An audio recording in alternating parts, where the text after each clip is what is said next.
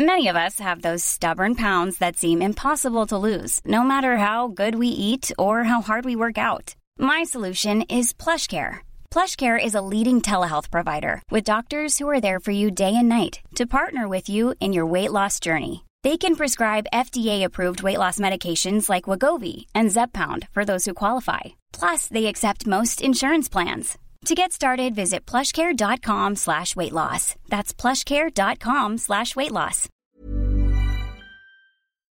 Periodismo en riesgo. Una aproximación a las amenazas que nublan el quehacer informativo. Presentado por la Sociedad Interamericana de Prensa. Una producción de la Organización Editorial Mexicana.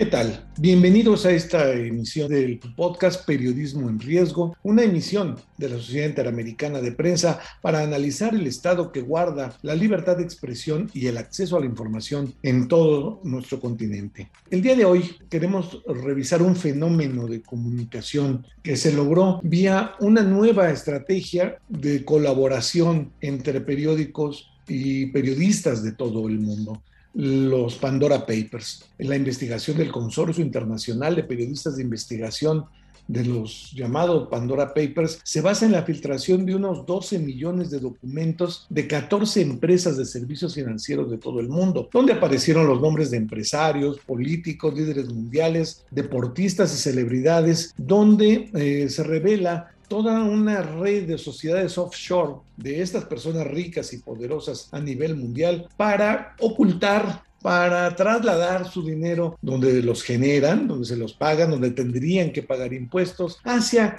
eh, paraísos fiscales. No todo el movimiento de estos recursos es ilegal, pero sí tiene un componente muy peligroso de lavado de dinero y de evasión fiscal. La información fue revisada y contrastada por un equipo de 600 periodistas de 150 medios de 117 países, entre los que participaron Quinto Elemento Lab, la revista Proceso de México, el diario El País de España, The Washington Post, The Guardian, BBC, entre otros. Y es así que el día de hoy tenemos con nosotros para platicar de este fenómeno de comunicación y de periodismo colaborativo a Alejandro Cárdenas, director de Ibero 90.9, pero también es profesor y académico de la Universidad Iberoamericana y miembro del Sistema Nacional de Investigadores. Alejandro, gracias por aceptar esta plática con Periodismo en Riesgo. Y antes que nada, como fenómeno de comunicación, ¿cómo, cómo se caracteriza este tipo de periodismo? Es muy balconeador, es muy eh, revelador de estos movimientos de dinero, requiere un gran esfuerzo de investigación. ¿Qué debemos aprender o qué debemos rechazar de este tipo de ejercicios periodísticos?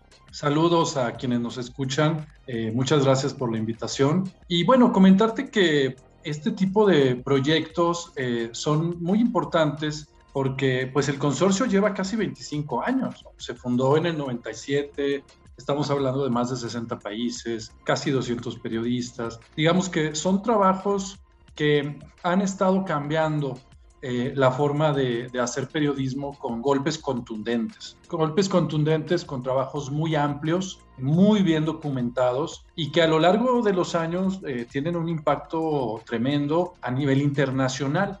¿no? Yo le llamaría el periodismo de investigación globalizado. Y, la palabra globalización o internacionalización, como dicen algunos que se debe decir, pues generalmente se piensa en lo negativo, ¿no? Y creo que en este caso estamos hablando de un proyecto conjunto para esto que se dice siempre de problemas globales, tratarlos con soluciones y con grupos globales y en conjunto. ¿no? Y en este caso creo que lo, lo, lo, hacen de forma muy relevante, no solo con los Panama Papers que salieron hace unos años, y evidentemente se han especializado en una parte del periodismo financiero que revela a miles, eh, cientos de personajes según el dato y la información que se tiene, en especial políticos, ¿no? que es lo que genera más noticia, pues que son evidentemente posibles evasores fiscales y evidentemente eso lo pone en la palestra en la sanción pública. Es decir, ya desde el momento que tú ves a un político que está escondiendo su, su dinero, algo te genera de duda, aunque evidentemente podría ser eh, legal. Y revelaron 336 políticos de todo el país y sus familiares y les identificaron recursos millonarios.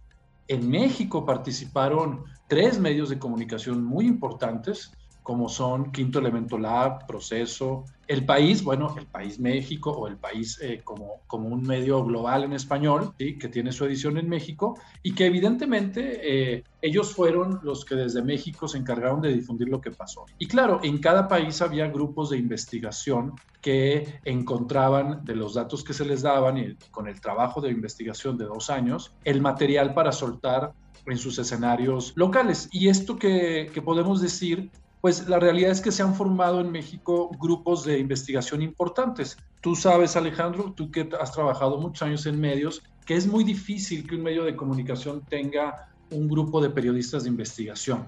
¿sí? Eh, lo hacen algunos medios, por supuesto, y me parece que es muy valioso que se haga, pero tiene costos altos y evidentemente a veces los mismos medios nos dejamos ir por el noteo diario y solo el análisis y no nos metemos a hacer investigación y se han formado algunos grupos en México que han encontrado formas de investigar y aliarse con otros medios. Y eso me parece muy valioso para los medios en el país y a nivel internacional, que haya alianzas de contenidos para que se puedan revelar casos que quizás los medios solos no, no podamos hacer sobre todo en, temas que abarcan muchas fronteras, ¿no? que abarcan muchos países. El hecho, tocaste un punto que es, que es vital, el hecho de que los medios de comunicación convencionales, radio, televisión, prensa, hayan abandonado el periodismo de investigación, mucho por sus problemas económicos, mucho por el cambio de audiencias, el cambio de hábitos de consumo de medios informativos. Lo más sacrificado ha sido justamente eso, el, el periodismo de investigación, esas áreas donde se puede tener un equipo que durante mucho tiempo, aunque no estén generando nota del día, estén trabajando en alguna exclusiva. Eso se ha perdido, ¿verdad?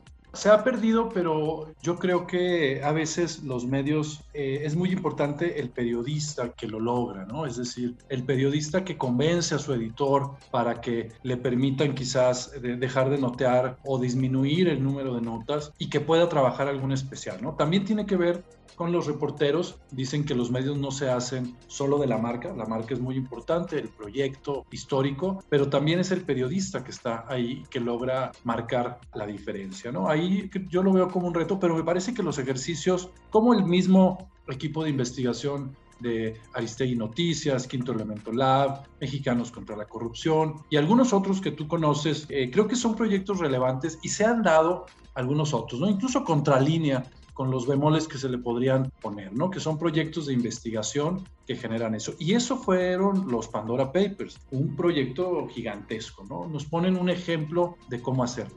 Pero yo quiero mencionar, y ahorita que tú hablabas un poco de estos alcances, que el proyecto fue muy impactante y sigue siendo, ¿no? A un mes hay pocos resultados, aunque ya empezaron investigaciones, ya empezaron, digamos que revisiones, ya empezaron a haber eh, de cierta forma reacciones de los gobiernos con pocos resultados, diría yo. Eh, sucedió un hecho que cuestionaron algunos periodistas sobre esto, que fue que encontraron que a pesar de que la investigación es muy valiosa y muy importante, no se mencionó ningún evasor fiscal de los Estados Unidos. Y empezaron a haber ciertas eh, pues dudas, ¿no? Sobre todo porque no se mencionaron nombres, ¿no? A pesar de que la investigación, como sabemos, sí mencionó este asunto de que en Estados Unidos hay estados que permiten eh, mucho la evasión fiscal, es decir, algunos estados de ese país permiten que existan paraísos fiscales. No se dieron eh, nombres, incluso evidentemente se señalan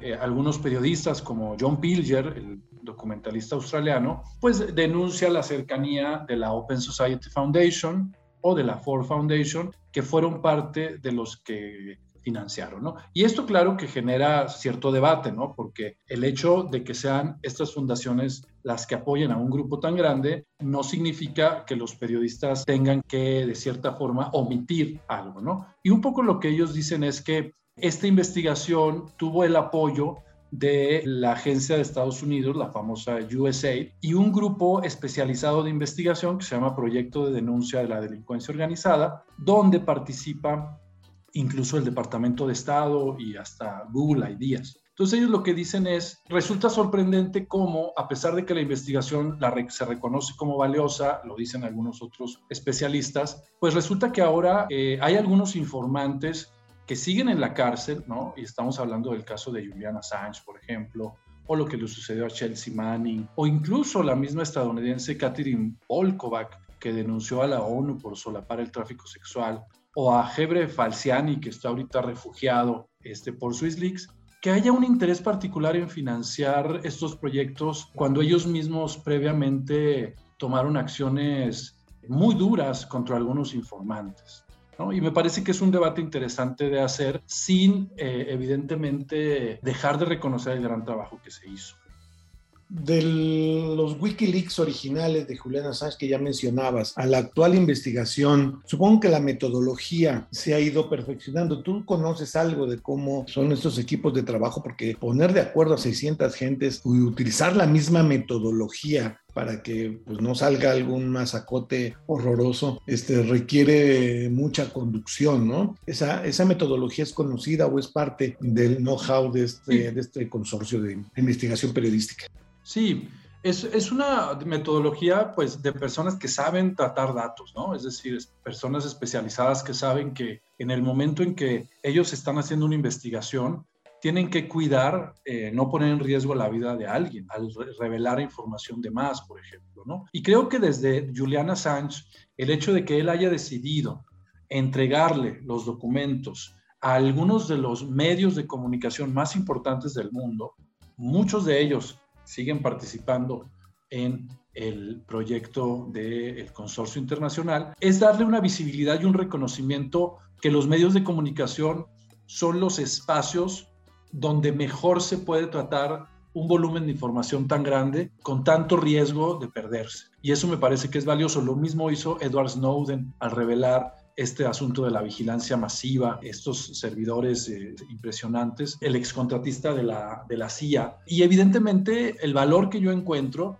a pesar de que algunos de los personajes que trabajaban en esos medios se pusieron en, en, situaciones muy difíciles incluso con sus propios medios, se ha demostrado a raíz de estas filtraciones y muchas otras, ¿no? como los Pentagon Papers, que por cierto se cubre 50 años de ellos y que evidentemente nos dice y nos recuerda cómo en esta lógica este periodista, analista, bueno, este analista militar, Daniel Ellsberg, le reveló a New York Times que no se podía ganar la guerra y que deberían de ser más transparentes y que él lo denunció al interior del Pentágono y fue omitido y él decidió hacer la revelación. En esa lógica creo yo que los medios de comunicación demuestran que somos quienes estamos en medios y en la academia los mejores para tratar información delicada. Y eso le da mucha visibilidad y son proyectos que tardan dos años, que se meten a un cuarto, trabajan con equipos diferentes, guardan la información incluso con su propio medio, eh, se crean grupos con muchas precauciones en términos de uso de datos, de contenido, que me parece que son muy responsables y esto que estamos viendo me parece que es un ejemplo de cómo a gran escala se puede generar algo así eh, manejando secrecía, manejando datos y organizándose, lo cual me parece valiosísimo. Eso de la secrecía también es importante porque que no se filtre entre 600 personas que están trabajando en un mismo proyecto, que no se conozca por anticipado, que no, no se queme la información, que no se le advierta a los acusados de por dónde viene una investigación de este tipo, también parece que enaltece la parte de la secrecía y de la ética periodística, ¿no? Así es. Incluso algunas personas se preguntaron por qué el Washington Post, que fue el medio que trabajó en este proyecto con el consorcio internacional, no encontró a evasores fiscales en Estados Unidos. Y hay quien habla, este, algunos eh, analistas, pues de este magnate multimillonario afroamericano, inversionista del ramo tecnológico llamado Robert Frederick Smith, quien a inicios de este año tuvo graves problemas de evasión fiscal y pagó multas de casi 140 millones de dólares. Entonces, claro que sí hay evasores fiscales. Y un poco cuando el Washington Post justificaba, evidentemente es un medio importante que analiza, decía que en Estados Unidos la razón que dan los expertos financieros es que ahí se paga poco impuesto y eso significa menos incentivos de los millonarios para buscar paraísos fiscales. Pero cuando vemos casos como el de Robert Frederick Smith, pues nos damos cuenta que si hay incentivos y que a uno de ellos, considerado uno de los pocos afroamericanos multimillonarios, pues ya se le considera. Entonces, cada medio hizo una investigación muy interesante que pudiéramos pensar pues muy pronto que saliera Delaware Papers, ¿no? O Dakota Papers o Florida Papers, ¿no? Que sabemos que en esos estados son de los más condescendientes para generar los paraísos fiscales y que además muchas de las miles de personas que en México salieron evadiendo impuestos pusieron su dinero en estos estados de nuestro país vecino. Así, el 30%, si no es que más, de las 500 empresas de la lista de Fortune reportan como domicilio fiscal alguna calle en Delaware, justamente ahorita que mencionabas este paraíso fiscal dentro de los Estados Unidos que les ayuda a evadir eh, impuestos. En América Latina vemos que hay por país medios que se suman a esta iniciativa, pero no hemos encontrado una iniciativa propiamente latinoamericana, ¿verdad? Todavía esos trabajos vienen muy de Europa, muy muy, coordinados por este consorcio, porque incluso los Panama Papers tenían mucho que ver con la eh, estrategia que se venía de Europa, porque se empezó a rastrear a los, a los ricos de todo el mundo. Eh, nos ha faltado hacer nuestro propio consorcio latinoamericano, ¿no? Sí, de acuerdo creo yo que ahí es esto que sucede, ¿no? Que muchas veces los medios de comunicación nos cuesta mucho unirnos con otros medios, eh, no solo en México, sino en general en el país. Muy pocos casos, ¿no? Como lo de todos somos algo así como Góngora, ¿no? que varios periodistas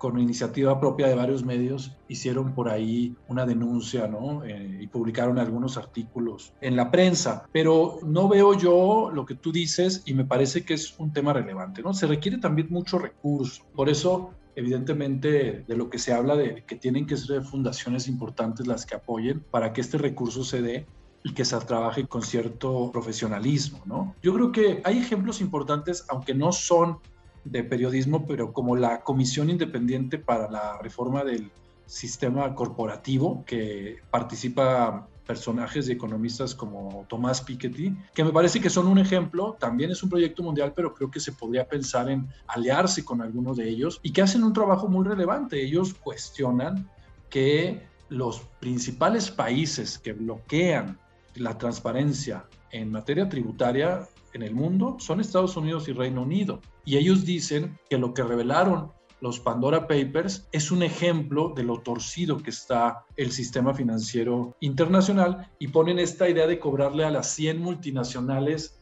un impuesto de hasta el 25%, ¿no? Que claro, muchos analistas dicen, no, eso es terrible, y hay quienes dicen, no, solo el 5%, en el fondo, independientemente del ejemplo y del debate que hacen estos expertos en temas financieros, que le dan a la médula del sistema financiero, donde evidentemente algo está pasando mal, pues es que son ejemplos de cómo sí deberían de pensarse temas. Muchos temas que han salido en América Latina y eso me parece que es para investigarlo, ¿no? Swiss Leaks, por ejemplo, bueno, también se revelaron los bancos suizos con Hebre Falciani, pero son pocos los casos y evidentemente participan en cada país algunos de los mejores medios para eso. Pero evidentemente me parece que sería relevante buscar la posibilidad de organizarse. Aunque los costos son altos y a veces eh, resulta muy difícil tomando en cuenta que a veces los medios de comunicación en América Latina, eh, a pesar de que sí, sí, tenemos poder del impacto mediático, a veces eh, requerimos de apoyos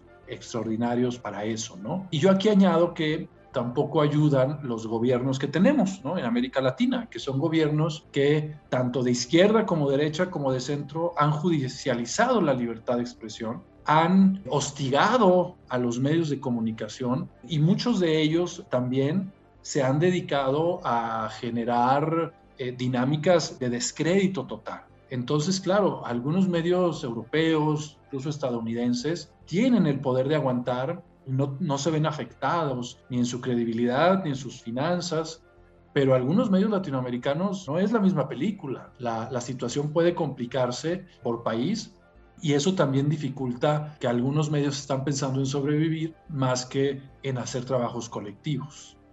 Claro, es todo un tema para reflexionar en nuestros países, sobre todo entre los integrantes de esta, la Sociedad Interamericana de Prensa. Alejandro Cárdenas, director de Ibero 90.9, profesor de la Universidad Iberoamericana de la Ciudad de México y miembro del Sistema Nacional de Investigadores, muchas gracias por compartirnos tus impresiones sobre este fenómeno de comunicación sobre el que no debemos perder foco. Muchas gracias, Alejandro. Muchas gracias a ustedes. Eh, me encuentran en Twitter como Alcarlop. Estoy ahí disponible para quien quiera este, platicar, me pueden buscar por ahí o directamente en la página de Ibero 90.9 en un correo electrónico a la estación para seguir charlando sobre esto. Habrá que ver cómo nos va en América Latina con este tipo de experiencias. Yo creo que eh, lo que nos ha puesto en retrospectiva Alejandro de que hace 25 años fueron los Wikileaks y que hace 50 años fue las filtraciones del Pentágono, nos habla de que no es una estrategia nueva este fenómeno de filtraciones para eh, revelar o desvelar abusos del poder, abusos financieros, y abusos políticos. Muchas gracias por habernos acompañado en esta emisión de Periodismo en Riesgo, un podcast de la Sociedad Interamericana de Prensa donde se analiza todos los temas de la libertad de expresión que nos afectan a los medios de comunicación en América Latina. Yo soy Alejandro Jiménez y si usted tuviera algún comentario que hacer sobre esta emisión, por favor háganoslo saber en nuestro correo electrónico podcast Muchas gracias y nos escuchamos en el próximo programa de esta emisión.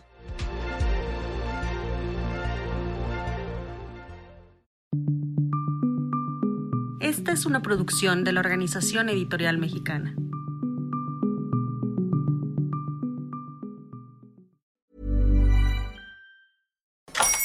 Hola, buenos días, mi pana.